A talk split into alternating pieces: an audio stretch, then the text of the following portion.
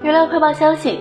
据韩国电影振兴委员会七月十四号最新发布的票房数据，《分手的决心》于十三号在韩国吸引三万四千八百七十六名观众，总观影人数突破一百万大关，达到了一百万四千一百四十五名。